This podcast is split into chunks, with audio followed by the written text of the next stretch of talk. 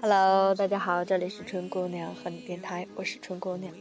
今天跟大家分享一篇来自于简练的《深夜告白者》。也许因为一直是心无旁骛、只会读书的乖乖女的关系，我的感情经历实在不多，却不知道为什么总会时不时想起那个深夜告白者。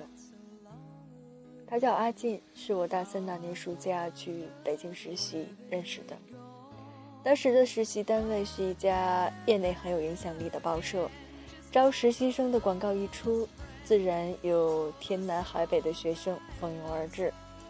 这其中就有我和阿进，我来自厦门，他来自武汉，大家年纪相仿，又一直在象牙塔接受新闻理想的熏陶，个个热血十足。都挽起袖子准备大干一场，但阿进是个例外。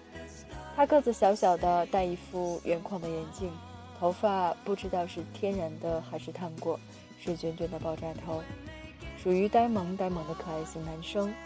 说他是例外，是因为几乎每次在我们为新人选题争得热火朝天，几乎要把会议室的屋顶都掀了的时候，他总是静静地偏。找个舒服的姿势趴着睡大觉，而且是流口水的那种深度的睡眠。可能也是因为这样，我对他除了爱睡觉这一点以外，并没有太多的印象，以至于后来他给我发短信时，我还有一些惶惑不已。我看到短信时已经结束实习，回到学校，我照例在醒来后像往常一样掏手机看时间，然后就看到了他的短信。他在短信里说：“上次上网碰到后，你记得我电话了没有？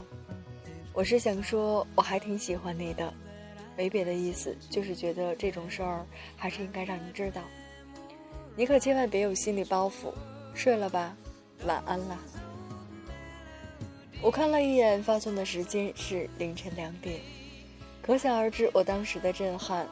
仔细想想。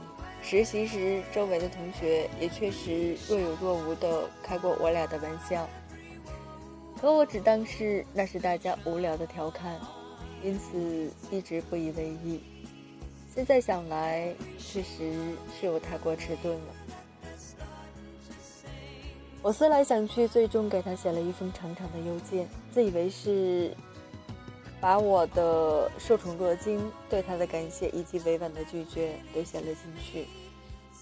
发送给他之前有几番的检查。第一次碰到这种事情的我，简直笨拙和认真的可笑。而这一点，在他回复给我的邮件里又表现了出来。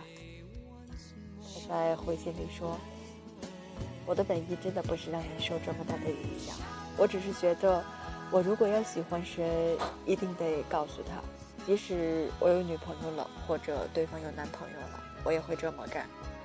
当然，至今还没有出现过这么纠结的情况。我的意图仅仅是让对方知道这么一件事情而已，而不是当一个看起来无私伟大，其实可悲的暗恋者。你说你很高兴、很感谢什么的，这个都不用。要是你说，我知道了，我早就看出来了，看不出来你小子还有这心思，呵呵。这个就算是最好的回答了，你看他有多酷。对比之下，我简直就是个手足无措的白痴。我后来还是忍不住问他：“你喜欢我什么？”他回复我说：“其实我也想过这个问题。别人要是问我你喜欢他什么，我肯定答不出来。也许我会说喜欢你感冒之后躺在沙发上病殃殃的样子。”他这句话让我当时感动的硬生生掉下了眼泪。我觉得喜欢一个人实在是一件太不可思议的事。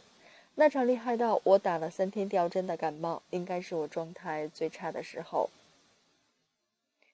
我面色如蜡，死气沉沉，吸鼻涕的声音此起彼伏。这样的我实在很难说有什么美感。可是就有人被最丑时的我打动。按道理这件事儿到这儿差不多算是结束了，但我注意到。他上次给我回邮件以及这次回短信的时间都是凌晨两三点，那么爱睡觉的他实在没有道理。他告诉我说：“我想凌晨两三点你应该已经睡了吧？